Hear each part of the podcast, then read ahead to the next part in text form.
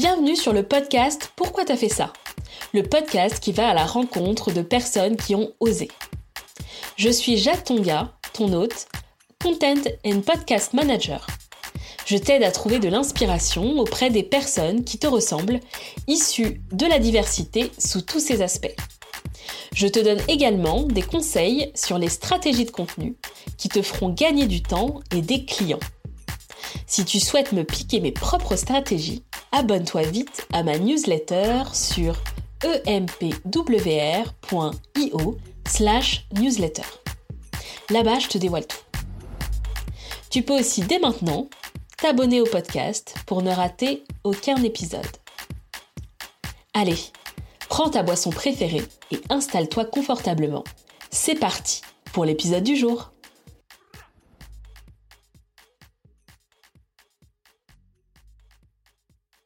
Hello Jade. Hello Sonia. Bienvenue sur le podcast Pourquoi t'as fait ça? Je suis très contente de t'accueillir sur le podcast. on a partagé quelques mois ensemble euh, lors euh, d'un coaching, euh, lors du coaching de Pauline Sarda. donc on a pu se découvrir un peu et j'avais très envie de, de te mettre en lumière dans ce podcast et que tu puisses nous parler de ton parcours. Alors bienvenue euh, dans ma maison sur le podcast. Est-ce que ça va? Comment tu te sens? Écoute, ça va super. Euh, je suis hyper contente euh, d'avoir cette conversation avec toi. Ça fait un petit moment qu'on qu'on s'était dit qu'il fallait qu'on bah, qu'on qu'on le fasse, donc je suis ravie. Merci en tout cas, et j'ai hâte d'avoir cette conversation. Alors, est-ce que pour commencer, tu peux te présenter de la manière dont tu le souhaites? Eh bien moi c'est Sonia, Sonia Boisdur. Euh, je suis euh, entrepreneuse depuis euh, maintenant quatre ans. Euh, je travaille en tant que coach et formatrice. J'ai différentes casquettes en réalité, mais on pourra s'en reparler. Euh, je me présente souvent aussi en tant que facilitatrice en intelligence collective. Donc je pense qu'on aura l'occasion d'y revenir. Oui. Et au-delà de ça, sinon, bah, je suis une maman. je suis une maman d'une petite qui a quatre ans et demi. Et ça, bah, c'est un rôle aussi qui est hyper important dans ma dans ma vie d'entrepreneuse, dans ma vie tout court. Euh, voilà, ça prend pas mal pas mal de place et euh, plus spécifiquement dans ce rôle d'entrepreneuse, bah, c'est vrai que on reparlera peut-être de mon parcours, mais euh, ça a été un tournant pour moi, euh, mm. la maternité. Donc euh, voilà. Ok, ok, super. Euh, comment tu décrirais euh, la, la, petite Sonia euh, quand elle était euh, plus jeune? Est-ce qu'il y a des éléments euh, de, de ton caractère ou de ta personnalité qui, qui où tu te dis a posteriori ah oui ben là je retrouve quelque chose dans mon métier aujourd'hui et c'était quelque chose que j'avais j'ai toujours eu en fait. Est-ce que t'as est-ce que t'as ça? Euh, ouais, carrément, il y a des traits de caractère euh, qui, euh, que je retrouve aujourd'hui, qui ont été un fil rouge, je dirais, dans ma vie. Euh, il y a un truc que ma mère me disait toujours quand j'étais petite, elle me disait un truc qui veut rien dire, mais en fait qui veut tout dire. Elle me disait, euh, en fait, toi, quand Sonia, quand t'as une idée dans la tête, tu l'annules par ailleurs. Et donc, en fait, ça veut dire quoi? Ça veut dire que euh, quand j'ai un objectif, quand j'ai quelque chose en tête, bah, j'ai une tendance à être ultra déterminée et si tu veux à tout faire pour atteindre mon objectif. J'ai ce côté un peu euh, persévérante, tu vois, euh, qui d'un côté peut être très euh, positif, mais ça a aussi euh, bah, ses inconvénients, hein, comme toute euh, caractéristique. Donc voilà, j'ai ce côté-là, je pense, persévérance. après, j'ai toujours aimé créer du lien entre les gens, clairement. Et euh, je pense que ça a un fil rouge aussi dans ce métier de facilitation qui euh, qui consiste à à créer euh, un environnement propice pour la co-construction, faire en sorte que les gens se parlent, guider le groupe pour atteindre un objectif. Donc tout ça, je pense que depuis petite, j'ai toujours aimé non pas être au centre du groupe, mais plutôt comment dire, mais plutôt créer de la cohésion, créer du lien, mais pas forcément en étant au milieu, tu vois. Pas forcément en étant le centre de l'attention. Mmh. Et pour moi, c'est ça la facilitation. Comment t'es arrivé euh, du coup à faire de la facilitation? Comment t'as découvert ça? Alors moi, j'ai travaillé pendant dix ans quasiment, en comptant les stages et tout, hein, euh, dans le marketing, euh, dans le secteur du luxe. Et bon, ça a été une, des expériences ultra apprenantes et tout. Hein, je vais pas cracher dans la soupe, mais sur la fin, ça a été particulièrement difficile parce que je m'y retrouvais pas dans les valeurs, je m'y retrouvais pas dans les problématiques aussi qu'on traitait, tu vois. Enfin, moi, j'avais du mal, en fait, quand j'étais en réunion, à passer trois heures à choisir le pantone de la prochaine euh, campagne de pub de rouge à lèvres, tu vois. Ça, c'était un truc, au bout d'un moment, je, craquais, quoi. Je me disais, mais attends, mais à quoi bon? En vrai, je suis sortie d'une réunion une fois en pleurs, en me disant, mais quel est le sens de ma vie, en fait? et, euh, et en y réfléchissant a posteriori, ce qui me faisait énormément souffrir, c'était tout ce temps justement passé en réunion à ne rien faire en fait, à blablater, à tourner en rond, à voir des gens chacun sur son ordi, sur son téléphone, à euh, avoir Michel ou Micheline qui passe 150 slides inintéressantes et qui parle tout seul. Je pense qu'on l'a tous vécu. C'est clair. Et moi, mais c'était hyper frustrant en fait. C'était hyper frustrant pour moi. Je me disais, mais qu'est-ce que je fais là? Et, euh, et, je me souvenir euh, d'une fois où ma manager m'a dit, mais Sonia, est-ce que tu pourrais organiser un brainstorming pour pour nous? Et donc j'avais fait ça. Et j'ai ultra kiffé. Je me suis dit, ah génial. En fait, j'ai adoré ce, ce rôle de guide pour faire sortir les idées. Et je pense que ça a été un peu le déclic. Euh, S'en est suivi une période où euh, bon, j'ai démissionné, euh, j'ai fait un peu. J'ai pas fait, je, pense, avoir frôlé le burn-out sans y être vraiment passé. Enfin, il y a une limite, on sait jamais vraiment quand on y est, donc euh, je sais pas. en tout cas, j'étais vraiment mal. Et je me suis remise en question, j'ai pris du temps pour moi. Et je me suis souvenue de cette réunion. Et j'ai eu envie de me former à la facilitation. Donc l'art d'accompagner un groupe, de le faire créer, euh, de générer des idées. Tu savais que ce que tu avais fait euh, pour organiser ce brainstorming, c'était de la facilitation? T'en avais déjà entendu parler ou? Non, à ce moment-là, on n'avait jamais entendu parler. J'en avais jamais entendu parler.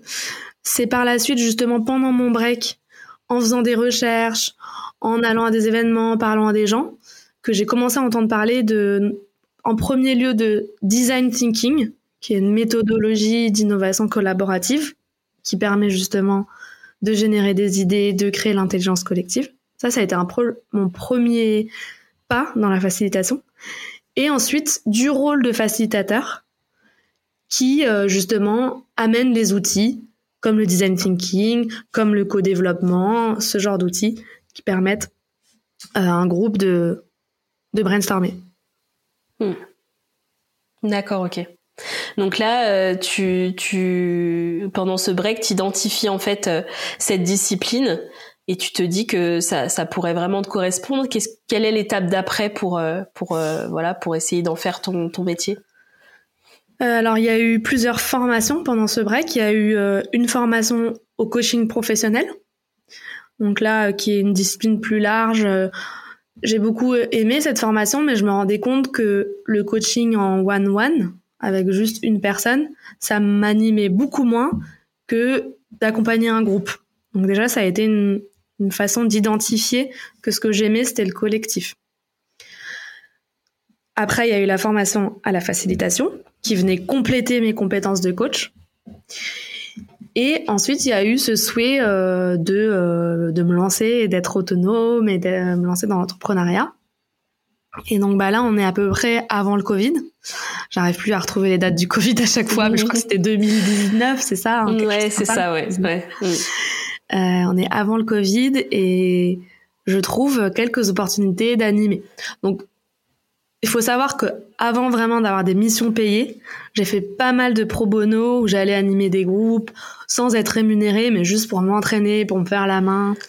Euh, J'ai travaillé par, par, exemple pas mal avec l'incubateur Make Sense, où j'allais mmh. aider des entrepreneurs, où j'animais des ateliers pour les faire réfléchir à leur nom de marque, à plein de choses comme ça. C'était hyper euh, passionnant. Je fais pas mal de pro bono.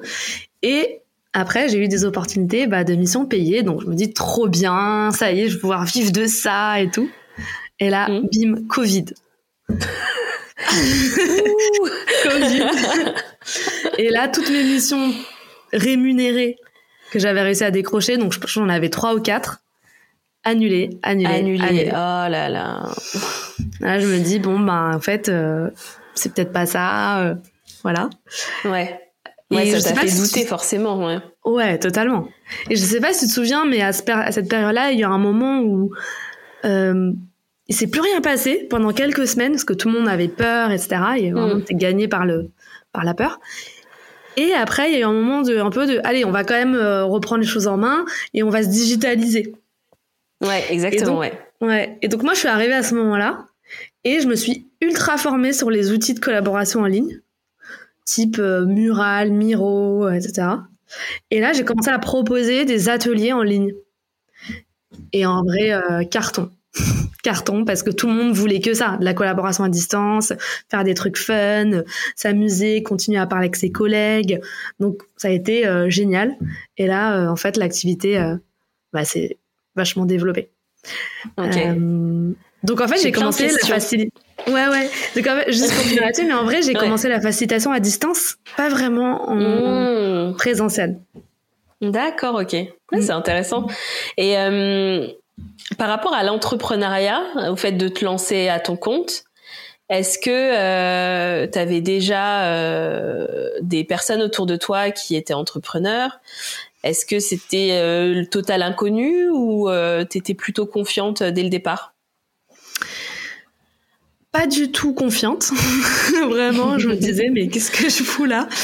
Euh, Globalement, autour de moi, pas tellement d'entrepreneurs. Après, quand j'y réfléchi a posteriori, j'ai quand même des oncles et tout qui ont des commerces, qui en vrai, euh, quand j'ai réfléchi dans ma famille, il y a quand même cet esprit euh, entrepreneuriat, mais pas au sens que nous on le vit, c'est-à-dire entrepreneuriat en ligne, business en ligne, tout ça, ça, ça, ça n'existait pas dans ma famille, ou même modèle start-up, etc. Euh, et, en fait, mon mari, par contre, lui, s'était lancé euh, deux ans avant, trois ans, deux, trois ans avant. Donc j'avais quand même son modèle à lui, où je voyais que lui, il avait été capable de s'affranchir euh, de l'entreprise et de créer des choses par lui-même. Donc lui, plutôt dans l'univers de l'immobilier et l'investissement. mais je voyais que ça marchait quand même bien pour lui, qu'il se développait. En fait, je me suis dit, bah c'est possible. Tu vois, si lui l'a fait, j'ai l'exemple devant les yeux. Donc je trouve que c'est hyper important d'avoir des, des personnes euh, autour de soi. Hum, et si on n'a pas la possibilité d'avoir ces gens-là, je pense qu'il faut aller les chercher. Créer son réseau, rencontrer des gens. Parce que c'est en voyant des personnes qui le font que tu peux te projeter. Hum. Ah ouais, je suis, je suis 100% d'accord avec ça, c'est clair. Ok, donc euh, ouais, c'était c'était pas totalement l'inconnu, mais c'était flippant quand même parce que parce que l'entrepreneuriat c'est flippant. c'est clair. c'est flippant, bah oui. Puis un jour c'est génial, tout va bien, t'es en fire, puis le lendemain tu te dis mais qu'est-ce que je fous là en fait? Et puis en plus, toi, t'as eu, euh, t'as eu genre euh, un espèce de mur direct dès le début avec le Covid. Donc euh, du coup, ça aurait pu euh, te déstabiliser et te dire euh, bah non en fait. Et quel est le, truc qui t'a fait rebondir et qui t'a dit bah il y a une opportunité à saisir et tout de suite tu t'es mis en marche et tu du coup tu t'es formé et tout. Est-ce que tu, te souviens de d'un truc qui t'a qui t'a déclenché ça ou une discussion ou? Bah, c'est des rencontres, je dirais, pas mal de gens qui qui réussissaient dans cette voie-là. Et en fait, pour moi, c'était évident. J'avais comme une intuition, mais pour moi, c'était évident que ce métier-là, c'est un métier nouveau, mais qui est indispensable. Parce que quand on voit la façon dont collaborent les gens en entreprise, c'est-à-dire le niveau, il est à zéro, dans beaucoup de grosses boîtes, hein, je parle.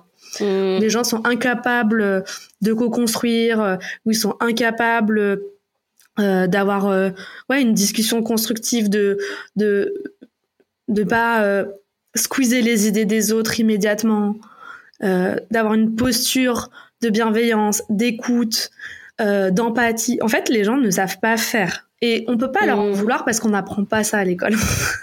Mmh. On n'apprend pas à être créatif. Et du coup, pour moi, c'était évident que dans les et surtout avec la génération qui arrive, qui est très demandeuse de pouvoir s'exprimer, de pouvoir euh, être créative, bah, c'était évident que si les entreprises ne prennent pas ce tournant, elles peuvent pas créer de l'engagement. Euh, donc pour moi, c'était ça le déclic. Et après, sinon, si on revient au Covid, euh, c'était un peu pour moi, c'était un peu, il fallait que je m'en sorte euh, parce que juste pour recontextualiser, j'étais au chômage, j'avais plus de mission, j'avais plus rien à faire. Je venais d'être maman, j'étais enfermée chez moi comme tout le monde. Hein, D'ailleurs, j'étais enfermée et en vrai, j'étais sans travail, sans, sans, sans rien. Et je pense que j'étais au plus bas. À ce moment-là, j'étais au plus bas. Euh, c'était dur parce que quand on est une maman avec un enfant euh, qui a moins de 10 mois, c'est compliqué.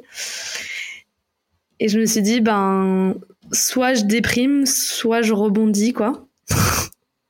Puis j'ai eu des opportunités d'animer euh, à distance et c'est ça qui m'a m'a fait me dire qui a relancé la machine et tout quoi. Mm. OK. Tu disais en introduction que le fait que tu deviennes maman euh, a été très important dans, dans, ce, dans ce changement de carrière. Euh, Est-ce que tu peux nous en dire plus sur ça? Je sais pas comment j'aurais fait, euh, Jade, pour, euh, pour être maman euh, en, étant, en, en étant salariée. Franchement, j'ai un respect mais immense pour toutes les femmes qui font du 8h 19h et qui gèrent des enfants en bas âge je, je sais même pas comment c'est possible en fait. C'est mais voilà, comme je dis, j'ai beaucoup d'admiration pour euh, les femmes qui réussissent à, à faire ça.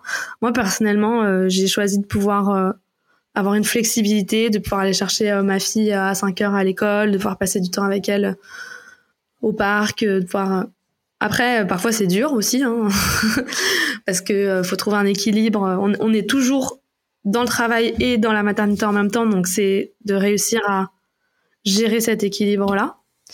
Mais ce qui m'a fait euh, me dire que c'était le bon chemin, c'était de pouvoir trouver cette flexibilité, de pouvoir euh, profiter de ma fille.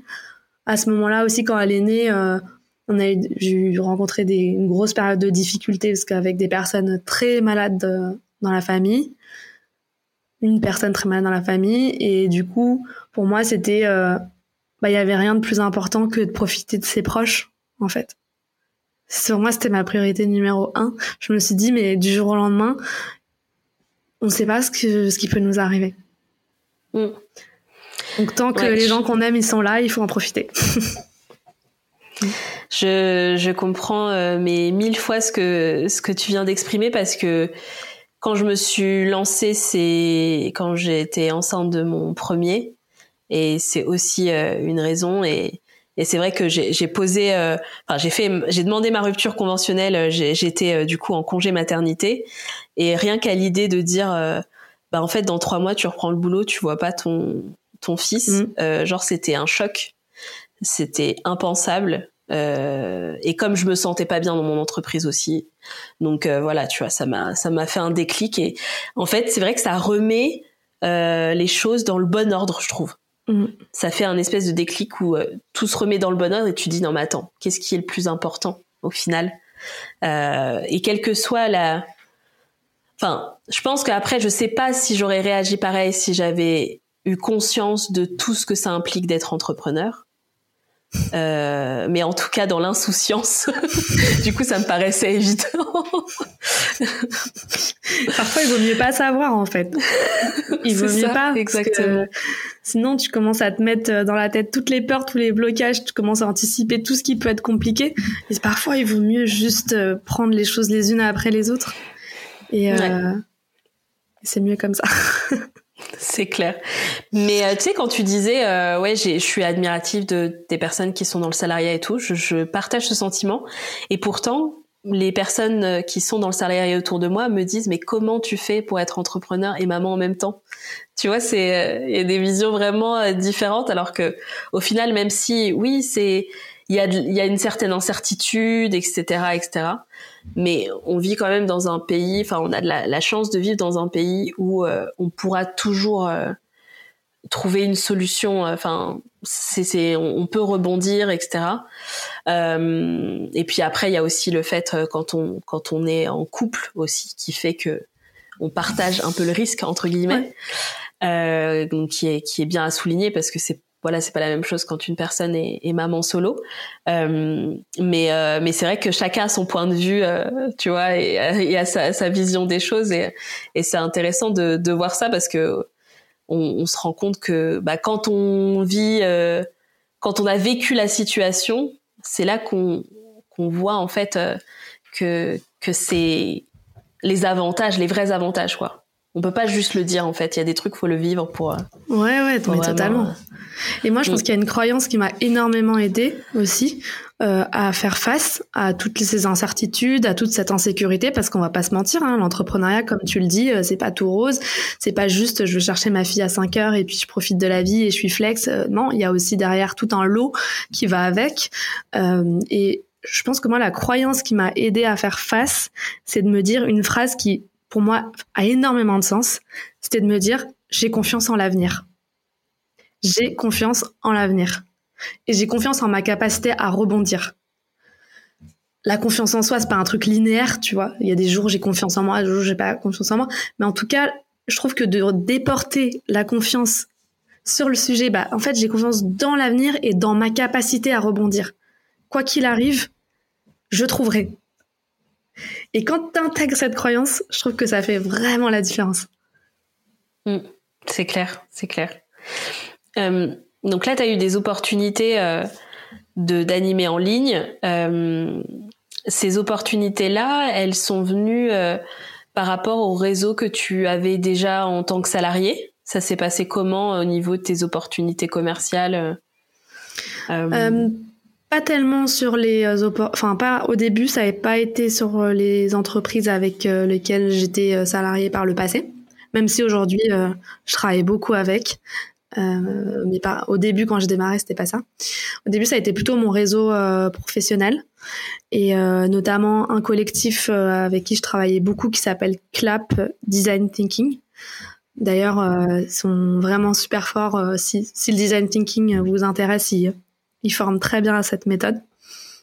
Euh, j'ai rencontré pas mal de, membres euh, de CLAP avec qui euh, voilà ça a bien matché et qui m'ont finalement accompagné dans ce dans ce chemin de la facilitation. C'est des gens que j'ai suivis en animation d'atelier, que j'ai vu faire, de qui je me suis inspirée. Et par la suite, ça m'a donné la confiance pour moi-même bah, aller chercher justement euh, aller euh, prospecter mes anciens clients, enfin mes anciens, pardon, euh, employeurs. Employeurs, merci. Mm. Avec qui, du coup, bah, aujourd'hui, je travaille beaucoup. Donc, mm. je dirais que le point de départ, ça a été quelques rencontres, et c'est pour ça que j'en parlais tout à l'heure, le réseau, le fait de trouver des personnes qui vous inspirent, qui vous mentorent. Pour moi, ça a été le point de départ. Ouais. Ok, ok, très bien. Et euh, tu, je vois depuis, euh, enfin depuis le début, depuis que tu as décidé du coup de de sortir du salariat, etc. Euh, tu es beaucoup dans l'action et sur le terrain. Euh, mm. Ça, c'est euh, tout de suite, euh, tu t'es dit, même si tu m'as dit que tu as fait des formations aussi, mais tout de suite, tu t'es dit, faut que j'aille, faut que j'aille le faire, faut que j'aille expérimenter, etc., etc. Et j'ai l'impression, par rapport à, à, voilà, je te, je te suis sur sur les réseaux, etc. C'est ce que tu mets en avant aussi dans dans l'expérience de ton tes accompagnements? Ah mais à 1000%. En fait, la, la facilitation et l'accompagnement humain, euh, t'auras beau lire des milliers de livres, euh, t'auras beau apprendre les outils sur comment euh, faire émerger les idées, comment faire converger un groupe et de faire en sorte qu'ils s'alignent et qu'ils repartent avec un plan d'action, tu pourras t'imprégner de tout. Mais si tu ne le fais pas, tu n'apprendras, tu monteras jamais en compétence. Donc c'est pour ça que moi, effectivement, dans ma, dans, dans ma formation à la facilitation, on passe à l'action directement. Mes apprenantes, en session, en live, elles animent, elles pratiquent les outils. Et pour moi, c'est fondamental. En fait, c'est vrai pour tout le type de formation, mais je trouve que ça allait encore plus pour des disciplines aussi pratico-pratiques. Et même moi, aujourd'hui, parfois, quand je veux animer, euh, j'apprends encore des trucs, tu vois. Mmh. Donc, c'est sans fin. C'est tellement complexe, l'humain. Euh, chaque groupe est différent. Euh, tu vois, encore la semaine dernière, j'ai eu un groupe. Franchement, ça ne m'était jamais arrivé. C'est la première fois de ma vie où j'ai un groupe avec 36 hommes et deux femmes. Donc, du coup, ça fait, ça donne une configuration qui pour moi était complètement nouvelle d'avoir un public entièrement, enfin, à 98% masculin. Et donc, bah, ça donne lieu à des challenges euh, que j'avais pas rencontrés avant. Donc, pour moi, c'est si vous voulez vous lancer la facilitation, bien sûr, avoir les outils, une boîte à outils, apprendre des méthodes, etc. Mais le plus rapidement se confronter à la réalité. Hmm. Ok, ok, ok. Euh, est-ce que du coup tu peux revenir sur euh, ce qu'est la facilitation et euh, et peut-être avoir des pour que les gens puissent se projeter, que tu nous parles, je sais pas, de une ou deux missions pour qu'on puisse bien comprendre ce que c'est? Alors, la facilitation, c'est l'art d'accompagner un groupe pour le faire cheminer et pour le faire, lui faire accoucher d'idées bah, toujours, en gardant en tête un objectif. Donc euh, ça va être intéressant que je te donne des exemples de missions. Mais en gros, le rôle du facilitateur, c'est vraiment de guider un groupe pour le faire co-construire, pour faire générer des idées. Mais ce, sur quoi il faut être vigilant, c'est que quand on est facilitateur, on n'est pas consultant. Et ça, parfois, les clients ont du mal à le comprendre, mais un facilitateur ne va pas t'apporter des réponses à une problématique. Il va apporter des outils un cadre et des méthodes pour faire en sorte que le groupe trouve des réponses par lui-même. Donc euh, moi, quand on vient me voir pour me dire euh, j'ai besoin euh, de repenser, de réinventer mes services, je sais pas de, lancer un nouveau, une nouvelle prestation de service dans ma boîte, moi je vais pas être là pour trouver la prestation de service comme un consultant le ferait mais je vais être là pour accompagner le groupe à réfléchir à quelle va être notre nouvelle prestation de service. Tu vois, c'est vraiment pas la même chose. Oui, mmh. Ouais, c'est clair. Euh, après, après, sur des exemples de missions, il y a différents types de missions. Euh, en fonction de l'objectif, ça va pas être la même chose, mais moi, principalement aujourd'hui, ce pourquoi on va venir me voir, c'est euh, on est une équipe et euh, on veut transformer notre façon de travailler ensemble. Donc, pour moi, ça va être de venir en tant que facilitatrice pour les faire réfléchir à quel est notre mode de fonctionnement et de collaboration actuel. Qu'est-ce qui marche bien? Qu'est-ce qu'on peut améliorer? Qu'est-ce qu'il faut absolument transformer? Donc ça, ça peut être un type d'atelier et on me sollicite beaucoup pour ça parce que j'ai aussi la casquette de coach. Donc je vais venir permettre au groupe de réfléchir à comment ils peuvent collaborer. Et donc l'idée, c'est toujours qu'à la fin, ils se mettent d'accord, parce que c'est ça un atelier de facilitation par rapport à un atelier mmh. de créativité. L'atelier de facilitation, à la fin, le groupe s'aligne et prend des décisions. Versus une réunion ou euh, dans laquelle on se dit des milliards de trucs mais qu'on ne fait jamais rien. Moi, mon rôle, c'est qu'à la fin, on soit aligné, on soit d'accord et qu'on soit prêt à passer à l'action, collectivement.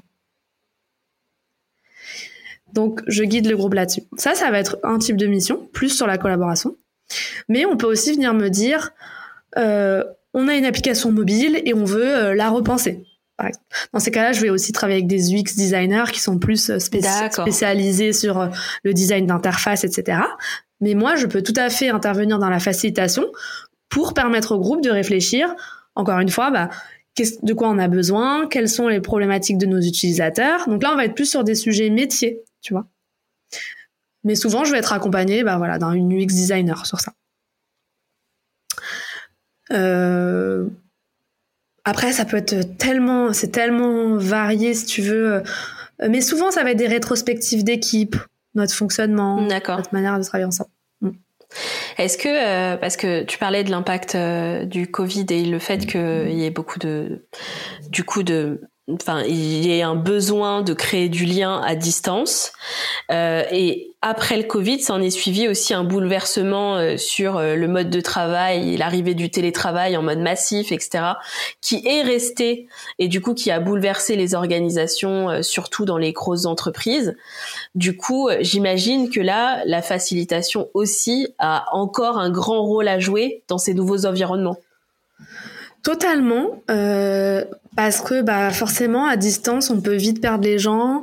Euh, tu peux pas t'assurer. Euh, enfin, en tout cas, maintenant il y a des techniques qui permettent de faire en sorte que tout le monde est engagé et tout ça. Mais en fait, ça a été quand même un gros bouleversement, comme tu le dis. Euh, et, et, et je sais plus où je voulais en venir.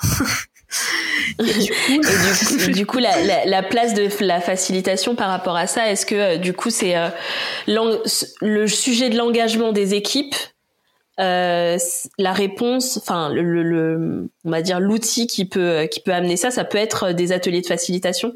Ouais, totalement. Ouais, ouais, totalement. Après moi, ce que je constate quand même là ces derniers mois, c'est le retour au présentiel. Beaucoup. D'accord, ok. Euh, énormément là sur la tendance des derniers mois, ça a été euh, bon, ok, tes travail c'est bien, mais en vrai, euh, on a quand même besoin de se voir. Le, le, le, contact humain en live, c'est quand même autre chose, et je suis bien d'accord. Donc là, moi, ces derniers mois, en tout cas, de moins en moins d'ateliers à distance, vraiment. mais la facilitation, elle peut se faire aussi bien en présentiel euh, qu'en distanciel. C'est pas les mêmes enjeux, c'est sûr, parce que quand tu es dans une pièce et que tu ressens l'énergie des gens, que tu les vois euh, euh, en face to face, bah tu peux beaucoup plus ressentir des choses. Il y a quand même pas mal de, choses de ressenti. Moi, tu vois, j'arrive à sentir quand dans un groupe il y a une fatigue qui est qui s'installe. Hop, je sais que là je dois mettre une pause. Je, je m'adapte énormément sur le, le, live en fait, en, en, live. À distance, parfois c'est un peu plus compliqué de ressentir une énergie collective. Ouais. Mm. Ouais, ouais. Ok, je vois. Et euh, ce retour euh, au présentiel, d'après toi, est-ce que c'est lié euh, aussi aux nouvelles générations qui ont besoin de ce lien, genre les, les personnes qui finissaient leurs études, tu vois, pendant le Covid, qui ont euh, beaucoup souffert de, du fait d'être tout le temps euh, en visio, etc. Là maintenant, ils, tu vois, ils sont rentrés dans les entreprises et tout. Et tu me parlais justement de ces générations euh, au tout début.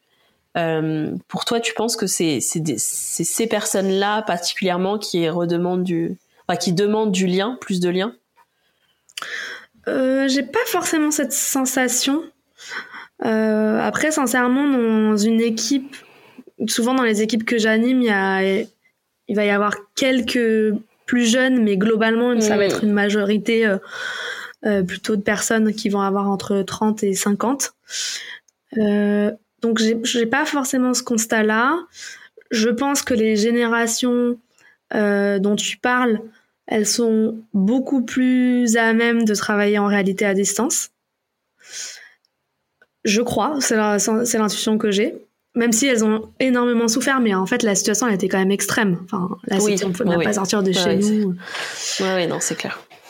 Et pour euh, les générations 30-50, après ça dépend, il n'y a pas de, généralité à faire, mais euh, mm. globalement je pense que c'est juste une question d'équilibre en vrai à trouver entre euh, il y a des moments où en fait bah rester chez soi ça peut être confortable ça permet de faire du focus de, de travailler de mm. manière très concentrée. Et en fait on est des êtres humains on est des animaux sociaux donc en réalité on a juste besoin de se voir de temps en temps d'aller prendre un café. Et souvent aussi moi ce que je remarque dans les séminaires que je vais animer c'est que les temps euh, juste informel, de prendre un café, de se poser, de déjeuner ensemble, euh, de faire une activité euh, qui a rien à voir avec le boulot. C'est des temps tellement productifs. Et avant, moi, j'avais tendance dans mes séminaires à enchaîner les activités pour essayer de faire un maximum de choses. Comme ça, je vais montrer qu'on a fait plein de trucs. Oui, mais en vrai, ça t'enlève tout ce temps informel qui est trop mmh. important. Ok, ok, ok. J'ai quand tu tu m'as du coup tu euh, tu me parlais de ton parcours etc euh, tout au début euh, ça m'a fait penser au fait que ma première je crois que c'est dans mes premiers clients j'avais un j'accompagnais un cabinet de design thinking et qui accompagnait les entreprises sur le sur l'innovation. Euh, mais euh, tu vois, j'avais pas j'avais pas forcément vu euh, cette discipline comme quelque chose que moi je pouvais intégrer à un moment ou un autre. Alors que quand je t'ai rencontré euh, et quand on en a parlé, quand j'ai vu ce que tu faisais, j'ai l'impression que quasiment n'importe quel euh, entrepreneur, euh, type d'entreprise a intérêt à euh, à se servir de la facilitation en vrai. Oui, totalement, totalement. C'est pas juste euh, réservé à euh, une certaine catégorie de personnes. Avant, souvent, on l'associait un peu au IT, euh, aux personnes de l'IT qui gèrent des projets complexes. Alors oui, ça, ça, ça, prête bien à fait de gérer des projets complexes, mais pas que. En réalité, c'est juste l'art de, de, de créer des conditions pour travailler ensemble créer les bonnes conditions. Et ça, ça s'applique à tout le monde. Euh, même toi euh, ou n'importe quel entrepreneur, si tu es amené à coordonner plusieurs personnes, en fait, être capable de les mettre autour de la table et euh, de les faire réfléchir ensemble, de les faire décider et prendre des décisions collectivement, c'est tellement puissant. Beaucoup plus puissant que si tu leur dis, bon, bah là, la direction, ça va être ça. Et c'est moi qui décide. Ah bah ouais, mais en fait, du coup, si on n'a pas même pas pu prendre part à la décision, bah on va le faire, mais on n'est pas très motivé, quoi, forcément. Mmh. quand t'as pas été impliqué. Ouais, ouais. Ok. Ouais, je vois.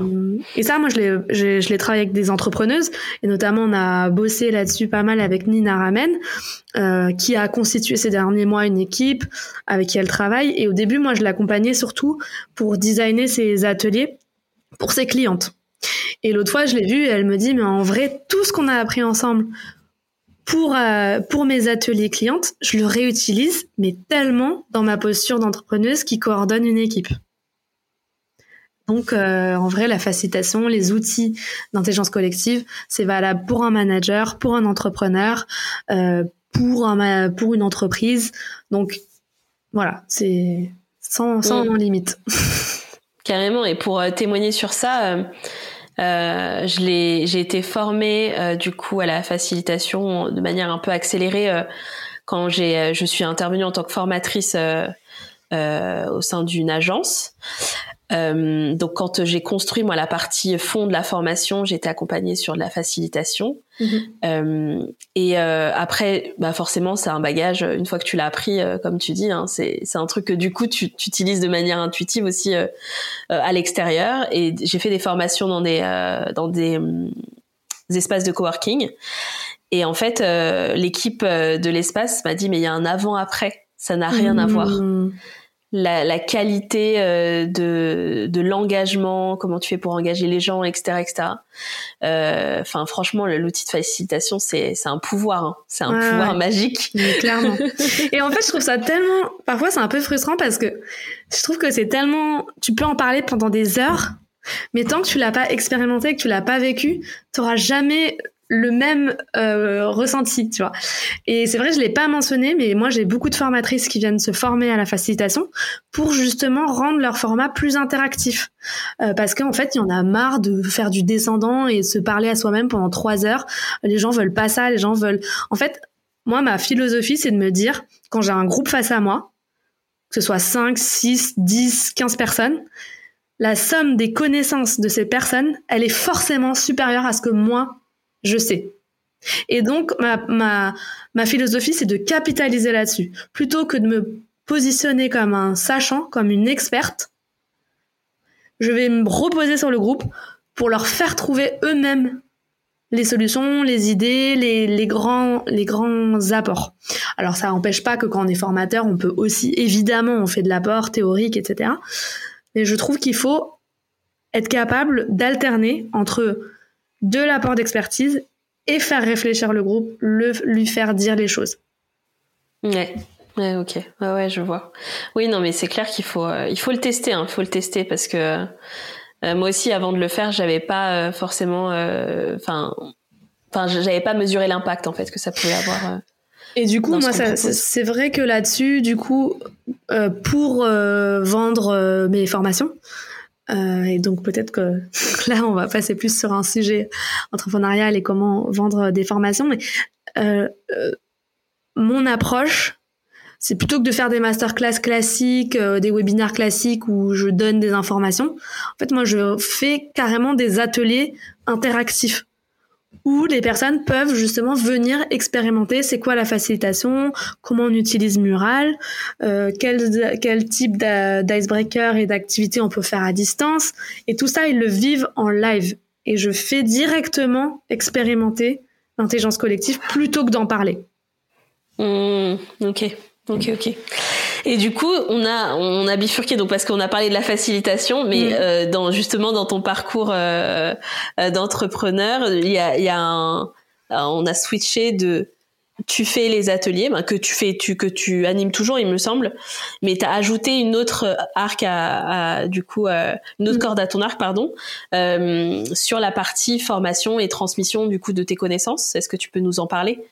Oui, tout à fait. En fait, ce qui s'est passé, c'est que j'ai commencé moi à animer, comme on en a parlé longuement. J'ai eu mes premiers clients, mes premières interventions, et au fur et à mesure, j'avais pas mal de gens de coachs formateurs qui venaient me voir en me disant mais ça a l'air génial ces ateliers que tu fais euh, comment on peut se former à ça? Euh, quels sont euh, les outils les méthodes? Comment t'as fait? Et j'avais tellement de demandes qu'à un moment je me suis dit bah en fait c'est juste une opportunité. C'est juste une opportunité. Et euh, j'avais cette envie aussi de transmettre autour de la facilitation cette euh, vraiment cette mission aussi de vie qui était de me dire mais en vrai ras-le-bol de la réunionite, ras-le-bol euh, des personnes qui, qui prennent la parole pendant trois heures non-stop sans jamais laisser intervenir les autres. Tout ça, ça me frustrait et je me suis dit, bah, ok, bah, go, en fait, je vais proposer une première version d'une formation pour faire monter en compétence coach, formateur, facilitateur sur les techniques d'animation. Et c'est comme ça qu'est né euh, mon bootcamp à la facilitation.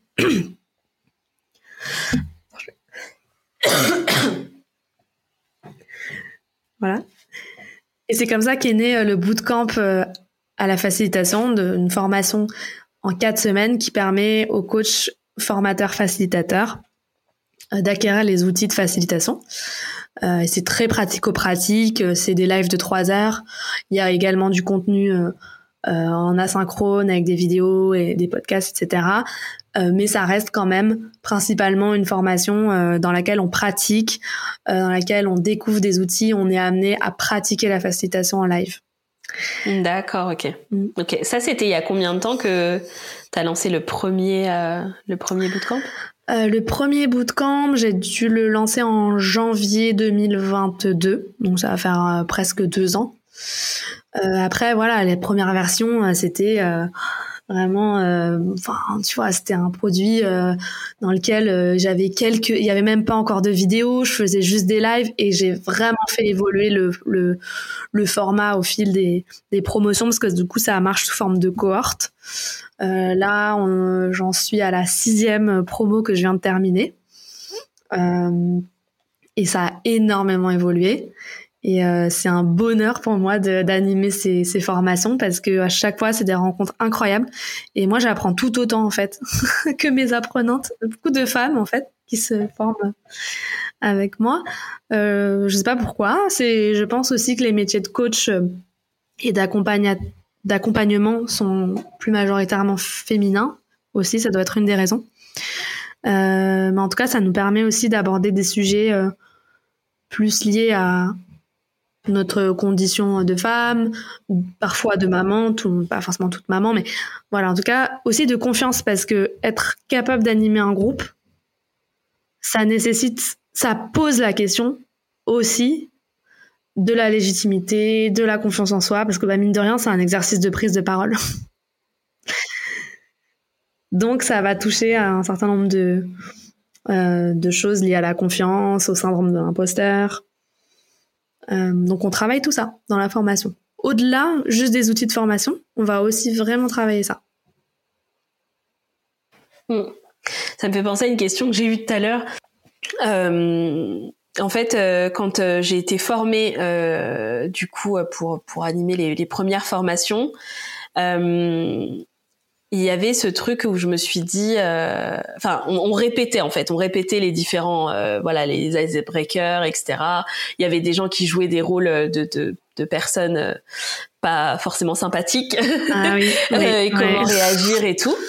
Et, euh, et je me suis, enfin, des fois, j'étais, j'étais déstabilisée euh, par rapport à ça, alors que je pense être quand même à l'aise euh, pour prendre la parole euh, en public. Est-ce que, du coup, tu penses que tout le monde, euh, quel que soit ton caractère euh, ou euh, bah, la manière dont tu es naturellement, est-ce qu'il y a, est-ce que tu accompagnes des femmes en fait assez différentes sur ce point-là et elles, elles arrivent à adapter en fait les outils par rapport à leur propre personnalité? Mais tout à fait. Et d'ailleurs, c'est un des principes clés que je rabâche. C'est euh, la puissance de ton, de, ton, ta posture de facilitatrice, elle va être liée au fait de, euh, de trouver ton propre style. Et pour moi, il n'y a pas un portrait robot du facilitateur qui serait euh, la personne euh, hyper charismatique. Moi, je pensais ça au début, hein, quand j'ai commencé il y a quatre ans.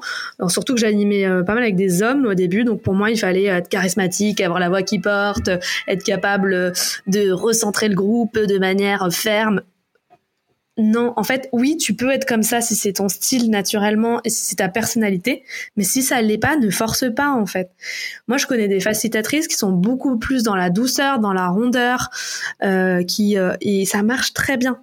En fait, du moment que tu assumes ça, ça marche très bien. Après, il y a des techniques à avoir. Euh, typiquement, si tu as une personne qui prend la parole sans cesse et qui laisse pas la place aux autres, on va là, par exemple, en tant que facilitatrice, ce que tu peux faire, c'est lui assigner un rôle. Par exemple, ah bah euh, voilà, euh, Michel ou Micheline, euh, ton rôle ce sera la prise de notes, par exemple.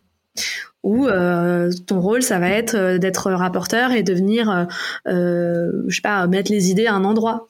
En fait, c'est d'occuper la personne. T'as des petites techniques comme ça. une personne qui va être très en retrait, bah ça, ça va être pas hésiter à aller la chercher, lui demander son avis des choses comme ça. Euh, donc, pour moi, c'est trouve ton style, assume-le, et après, grâce aux outils, grâce aux techniques, tu vas pouvoir gérer des situations. Voilà. Mmh. ok. Ok, c'est top. Et, euh, et, toujours avec le fil rouge de l'expérience que j'ai eue, euh, donc j'ai animé une formation sur le content marketing. Euh, pour euh, une équipe interne dans une, une, grosse boîte, donc une équipe marketing de cinq personnes.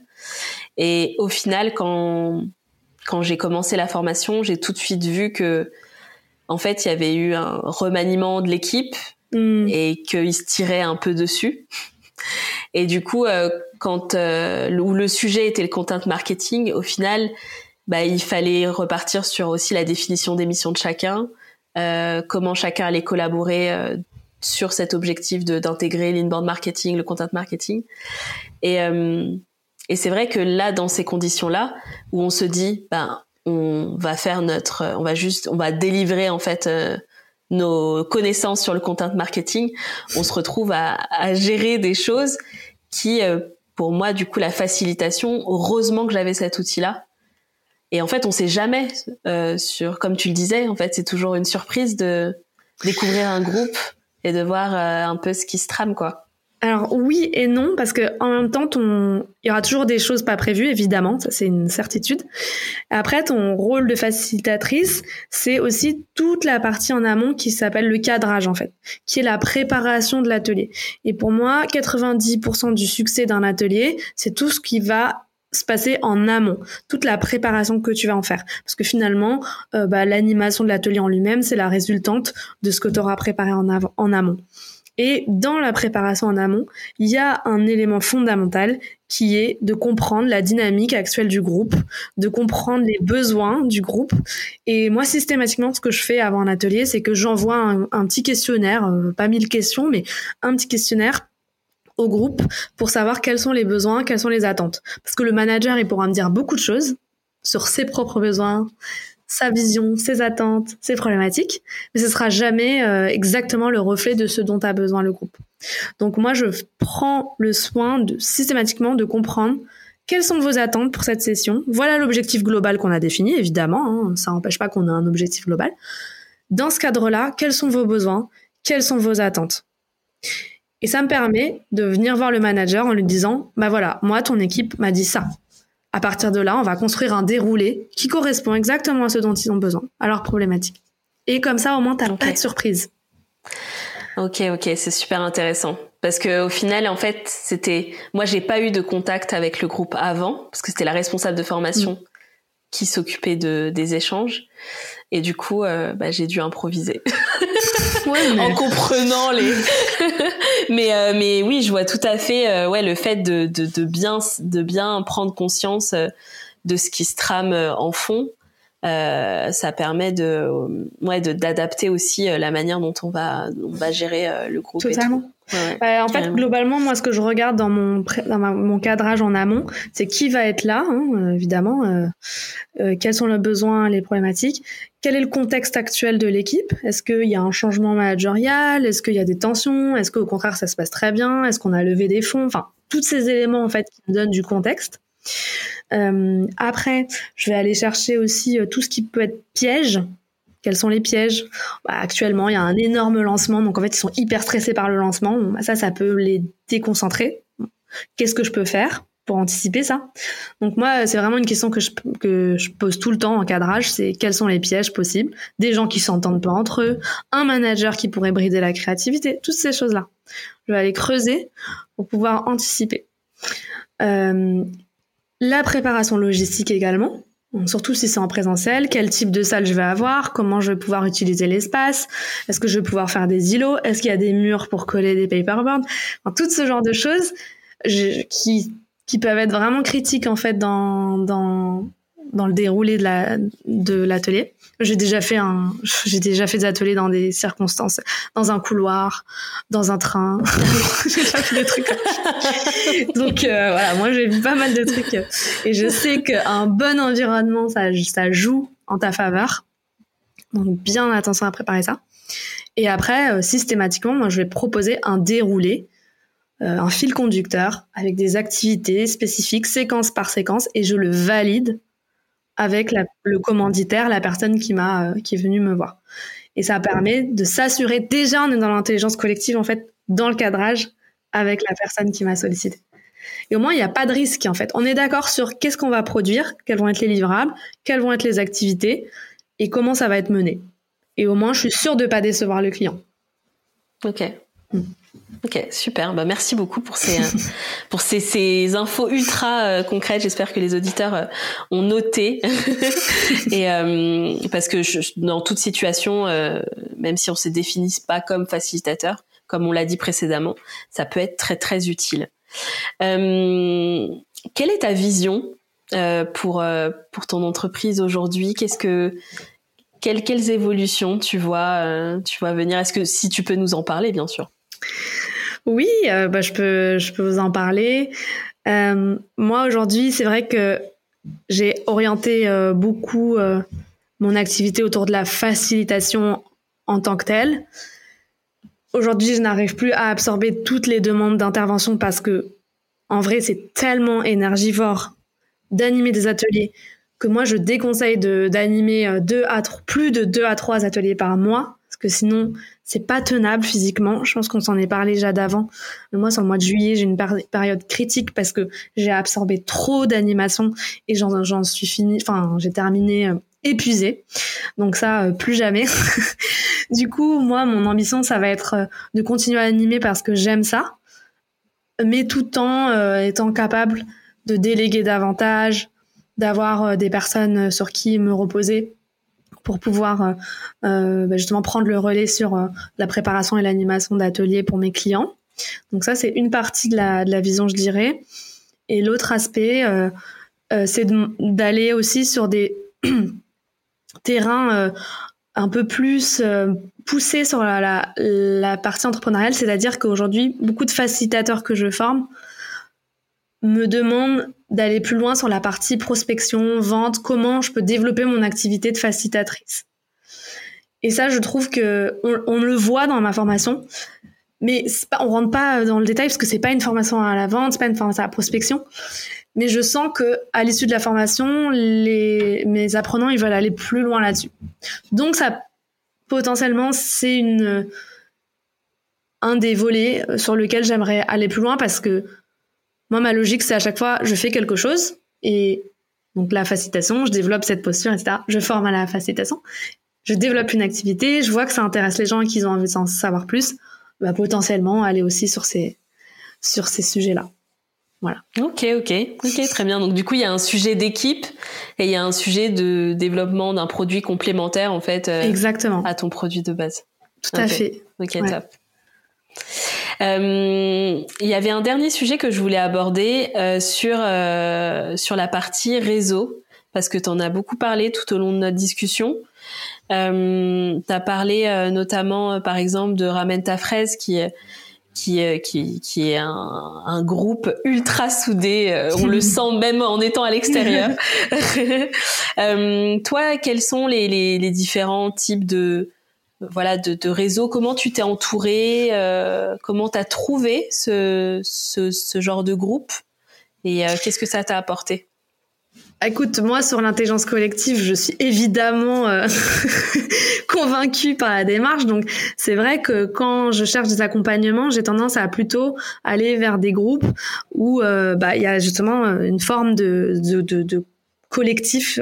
Et donc, euh, moi, il y a près ouais deux ans, maintenant un an et demi, euh, j'ai suivi le, le, bootcamp effectivement de, de Nina Ramen, qui m'a euh, permis, qui m'a ouvert des horizons en termes de contact, en termes de réseau, en termes d'entraide. Donc ça, ça a été puissant. Il y a eu Clap aussi auparavant, on en a parlé.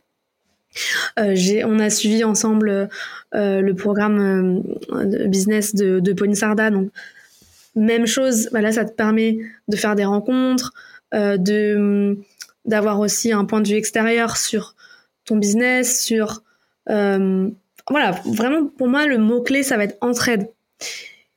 Et je pense que c'est super important d'aller à la recherche de ces groupes. Moi, ça s'est passé beaucoup par LinkedIn parce que c'est un des réseaux que j'utilise le plus pour euh, développer mon activité. Donc, quand je sens qu'il y a euh, des, des valeurs partagées, euh, des choses en commun, bah, c'est vrai que voilà, qu'il y a un produit qui est intéressant. J'hésite pas en fait à rejoindre euh, ce genre de collectif. Euh, et personnellement, ça m'a énormément élargi le, le, réseau. Je sais pas si ça répond à, à ta question, mais ouais, ouais, non, non, c'est c'est c'est exactement ça. C'est vrai que euh, euh, on a tendance parfois, surtout au début. Euh, euh, bah, quand on n'a pas l'habitude en plus de, de, de, travailler forcément en groupe, etc., de se dire bah je vais être seule, euh, euh je suis face à des problématiques euh, et je vais avancer seule. Et, et, au final, euh, je pense qu'on peut dire à, à, tous les entrepreneurs et, et, surtout à ceux qui débutent, surtout parce que on va pas, c'est le meilleur moyen d'abandonner ou d'être complètement déprimé de son activité solo, de s'entourer et, et, euh, et de voir, euh, ne serait-ce que euh, autour de chez soi. Moi, je sais que euh, en rejoignant un espace de coworking, bah, tout de suite, ça. ça. a permis de créer des liens avec avec des avec des personnes qui qui étaient aussi à leur compte et même avec d'autres personnes, des salariés qui faisaient du télétravail dans l'espace de coworking et euh, au-delà de l'entraide, il y a aussi euh, des opportunités commerciales. Mm. Euh, il y a plein de choses qui peuvent naître de ça, donc c'est ultra ultra important. Ouais, totalement. Et je, je, le vois dans mon bootcamp aussi. bah, moi, ça me fait tellement plaisir quand bah, je vois mes participantes qui se mettent à bosser ensemble, qui co-animent des ateliers, qui développent des produits ensemble. Et moi, je trouve ça incroyable. Et, euh, et, et, voilà, donc je pense qu'il faut pas euh, hésiter quand il y a des univers euh, qui sont proches des vôtres, avec des valeurs partagées, à intégrer des groupes et à jouer le jeu parce que ça demande quand même aussi du coup de l'implication, d'aller parler aux gens, de créer, voilà, enfin comme dans la vraie vie quoi, euh, dans le réseau, c'est-à-dire que ça demande de, de, de, tisser des, des, des, liens avec les autres, d'être capable d'aller aider les autres pour se faire aider. Pardon. Euh, donc voilà, il y a ce côté aussi, euh, aussi implication. mmh. Carrément, carrément. Bah, c'est le donner pour recevoir, quoi. si on est dans cette démarche-là, normalement, on est, on est gagnant. Ouais, exactement. Exactement. Euh, trop bien. Bah, on arrive, euh, on arrive à la, à la, fin de notre discussion euh, où on a pu aborder euh, autant euh, des, des, éléments de ton parcours que des éléments de ton métier et, des, et aussi des, des conseils justement sur la facilitation ultra concret. Donc c'est, c'est top. Merci beaucoup pour ça. Est-ce que tu, tu as quelque chose à peut-être un sujet qu'on n'a pas abordé, quelque chose à ajouter? Sur, euh, sur ton parcours ou sur ton métier bah, écoute, moi, franchement, euh, ce que je peux dire, c'est si vous êtes intéressé par la facilitation, euh, bah, venez faire un atelier. Moi, j'en fais régulièrement, en fait, des ateliers ouverts, gratuits, dans lesquels, en fait, tu peux venir tester, rencontrer d'autres personnes qui font ça, qui sont intéressées par le sujet. Donc, voilà, c'est tellement pratico-pratique. Si vous, c'est un sujet qui vous intéresse, faites-le, que ce soit avec moi ou avec quelqu'un d'autre, mais en tout cas, allez voir, expérimenter en tant que participant des ateliers pour voir si c'est une énergie, une discipline qui peut vous correspondre. Euh, et euh, voilà, passez à l'action. Mmh. Carrément, ne serait-ce que par curiosité, c'est vrai que. Mmh. Ouais. Ouais, ouais. Euh, j'ai deux questions euh, que je pose à la fin du podcast à chaque fois. Euh, la première, c'est est-ce que tu as une ressource, euh, quel que soit son format, ça peut être un livre, ça peut être, ça peut être une vidéo, etc., euh, qui, euh, bah, que tu voudrais partager aux auditeurs? Ça peut être sur l'entrepreneuriat, mais ça peut être aussi sur la facilitation, comme tu veux. Oui, alors moi j'aime bien le bouquin qui s'appelle Boîte à outils de la facilitation Je j'ai plus du tout le nom des, des auteurs en tête, mais je te, je te, je te ferai le lien. Euh, mm. C'est un livre que j'offre euh, systématiquement à mes apprenants euh, parce qu'en fait, il contient, bah, c'est une mine d'or en termes d'outils et de méthodes sur la facilitation. Euh, lorsque tu montes un atelier, bah, ça te permet d'aller piocher euh, dans les activités que tu peux proposer. Donc vraiment, je recommande à 1000% celui-ci. Euh, et après, bah, pour la partie un petit peu plus business, bah, moi actuellement, je suis sur la lecture de des bouquins de, de Alex Hormozy. ah euh, oui. Voilà. Donc, euh, 100 Million Leads. Euh, et il y en a un autre, bref, on les mettra aussi dans les ressources. voilà, ça c'est vraiment très très business, marketing, euh, développement euh, commercial pour celles et ceux qui s'intéressent à ce sujet. Je trouve qu'il est ultra brillant et même non, je disais, euh, enfin, même si euh, vous regardez pas euh, les bouquins, sinon il a aussi beaucoup de ressources partagées sur ses réseaux, Insta, YouTube et tout. Et du coup, la, la, lecture, la lecture est en cours. Qu'est-ce que qu'est-ce que t'en penses Et ça, t'as pu déjà en tirer des, des éléments, etc. écoute, franchement, oui. Après, je trouve il y a pas mal de choses que je savais sur comment comment marketer un produit, euh, comment le packager, euh, quels sont euh, les le type d'actions que tu peux mettre en place pour faire passer à l'action ton prospect, etc. Mais ce que je trouve vraiment bien dans ce livre, c'est que tout est condensé. C'est vraiment une masterclass qui qui résume toutes les techniques, toutes les approches que tu peux utiliser quand tu crées un produit, un business en ligne. Et, et c'est super bien rédigé. Bon, après il faut parler anglais. Je crois que ça n'a pas été traduit, mais très très bonne synthèse, je dirais de toutes les de tous les leviers marketing que tu peux activer euh, dans le lancement d'un produit en ligne. Ok, ok, super, bah c'est noté. Et la dernière question, c'est euh, qui tu verrais à ta place sur le podcast pour raconter son ah, parcours? Bonne question. Qui serait déjà pas venu parce que sinon ça ça compte pas. Oui. euh, alors qui je pourrais voir? Alors, je nommerai bien pour la suite Laurine Bémer, qui était avec nous sur le 3-6, euh, aka, aka la meuf en rouge. euh, que je trouve assez incroyable euh, sur la partie euh, développement d'un produit en ligne justement, qui a une super mm. formation, je crois aussi sur la partie réseaux sociaux et qui est une super mm. nana tout simplement. Donc voilà, je t'invite à, à l'inviter. En plus, c'est vrai qu'on on l'a vu en coulisses et, euh, et euh, c'était euh, c'était super intéressant de voir son mindset et tout. non non franchement bah trop bien trop bien. elle recevra une invitation. Super. Part. non mais moi je suis bluffée pardon pour l'interruption. Je, je, suis bluffée par sa par son sa maturité euh, parce mm. qu'en fait elle est hyper jeune. Et il y en a plusieurs comme ça des nanas qui euh, sont mm. hyper jeunes et je trouve tellement avancées justement sur le, la partie mindset la confiance etc et je trouve euh, ça ultra inspirant. Donc euh, voilà. Ouais, Laurine pour la suite. Ok super super. Bon bah écoute on arrive au terme de cet épisode. C'était une discussion super riche. J'espère que tu as passé un bon moment et puis, on se dit à très vite, du coup. Merci Jade, à très bientôt. Merci beaucoup pour l'échange. Ciao.